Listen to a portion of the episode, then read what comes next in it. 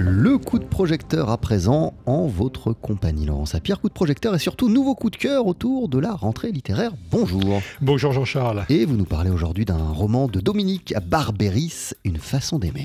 Et elle est toujours en lice hein, pour le Goncourt. Euh, Dominique Barberis, à ce stade en tout cas, cette romancière est largement en mesure, autant pour la délicatesse de son récit que pour sa profondeur d'âme, de remporter le prestigieux trophée. Direction Douala au Cameroun à la fin des années 50. Avec pour héroïne Madeleine, une Nantaise qui a suivi son mari à, Douala, alors que le Cameroun commence euh, à être secoué par les troubles de la décolonisation. Drôle de personnage, hein, cette Madeleine. À part euh, son air de ressemblance avec Michel Morgan, elle n'a rien d'extraordinaire. Elle est terne, timide, peu bavarde. Comment fait-on roman avec un tel personnage? Réponse de Dominique Barberis. C'est un personnage peut-être un peu paradoxal d'une certaine manière parce que elle fait partie de ces gens, euh, somme toute assez ordinaires. Elle est issue d'un milieu modeste. elle ne parle pas beaucoup. Elle est très réservée, mais elle est en même temps un noyau d'ombre dans le roman. Elle ne réagit pas comme tout le monde d'une certaine manière, elle fait partie de ces femmes des années 50 euh, sur qui pesaient des injonctions comme euh, le mariage, on se marie. Bon, et on sent que elle se résigne au mariage tardivement, ce qui va faire aussi que euh, elle est un peu euh, élue par le romanesque. Euh, c'est aussi qu'à Douala, où elle arrive, elle rencontre un personnage qui est assez séduisant, qui correspond un peu peut-être à ce que nous attendons toutes, c'est-à-dire tout à coup celui qui arrive et qui bouleverse tout.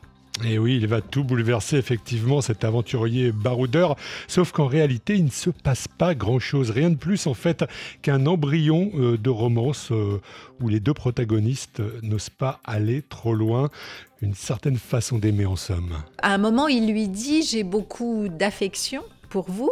C'est-à-dire qu'il n'ose même pas prononcer le mot euh, qu'on attendrait. Bah, c'est ça qui m'intéresse aussi, c'est-à-dire essayer de savoir euh, qu'est-ce qui reste de tout ça, si quelque chose, si rien de concret n'a existé, qu'est-ce qui reste? Simplement une vibration, cette vibration à un moment, cette attente, cette, ce moment un peu de, de grâce, mais comme, comme étouffé. Chercher ça à travers l'écriture, chercher à dire ces choses si importantes, mais si ténues au fond, c'était le, travail que je me donnais.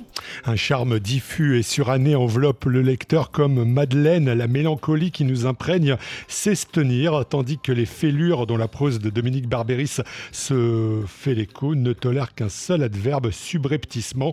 On avait découvert cette romancière il y a quatre ans dans un dimanche à Ville d'Avray. Un ton nous retenait à l'époque, hein, telle une lumière fléchissante, mais le parc de Saint-Cloud comme seul horizon, c'était un peu cheap hein, par rapport aux pluies de Douala. Dominique Barberis connaît par cœur en tout cas Hein, tout ce qui chemine parfois entre latence et renoncement. C'est vrai que j'ai entamé une thèse qui portait en partie sur euh, la princesse de Clèves et le bal du comte d'Orgel, vous voyez. Mais je suis aussi lectrice du roman féminin anglais.